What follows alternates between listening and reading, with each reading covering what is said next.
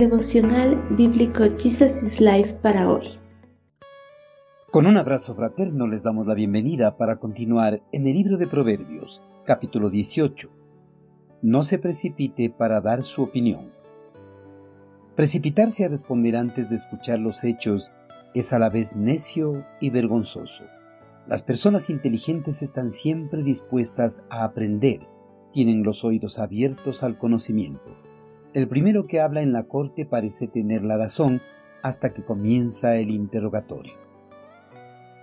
¿Usted escucha todo el argumento antes de dar su opinión en algún hecho en particular? Si es así, usted es una de las pocas personas que se mantiene paciente y escucha todos los hechos para luego responder, porque la mayoría de las personas no son pacientes y aceleradamente opinan sin tener el conocimiento completo de los hechos. Muchas veces por ese apuro de opinar quedan avergonzados, porque sus opiniones o respuestas no eran correctas. Las personas que opinan sin escuchar todos los hechos son tachadas como necios o insensatos. En cambio, los que esperan pacientes para dar alguna opinión son contados como sensatos y sabios. Escuchar atentamente todos los hechos para dar alguna opinión es importante. Esta norma es aplicada por los jueces en los juzgados. En la aplicación de la justicia para tomar algún veredicto en algún caso, los magistrados o jueces deben tomar en cuenta tres principios básicos para tomar grandes decisiones. El primer principio. Los magistrados deben obtener toda la información del caso para dar su veredicto.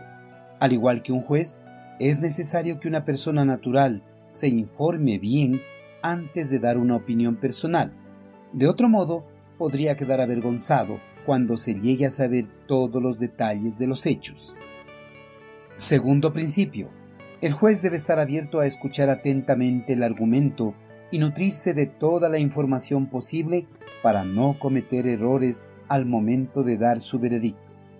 A pesar de que el caso presente sea similar a otros casos ya juzgados, porque en cada caso puede haber una nueva información, lo cual puede nutrir su conocimiento para futuros litigios. La persona que es contada entre sabios nunca deja el anhelo por aprender nuevos conocimientos. Su mente siempre está abierta a la instrucción y su oído es receptivo a la ciencia. Tercer principio. El juez debe asegurarse de escuchar ambos lados de la historia antes de juzgar. Para los que imparten justicia, es indispensable que escuchen tanto al acusador como al acusado para no mostrar parcialidad, porque en cada historia hay dos lados, en cada divorcio, en cada discusión, etc. No se debe creer de una a la primera persona que se acerque a contar su versión de los hechos, ni defenderla sin antes haber oído la otra parte. Todos los principios expuestos se centran en buscar información adicional. Esto es un trabajo difícil, pero necesario. De lo contrario, la única alternativa que queda es el prejuicio, juzgar antes de conocer todos los hechos, tal como lo hacen los necios y los insensatos. Queridos hermanos, cuando una persona cuenta su lado de la historia, parece tan convincente que fácilmente podemos llegar a creer y ponernos de su lado. Pero cuando viene la otra parte y cuenta su versión de los hechos, resulta que la primera historia no fue tal cual nos habían contado.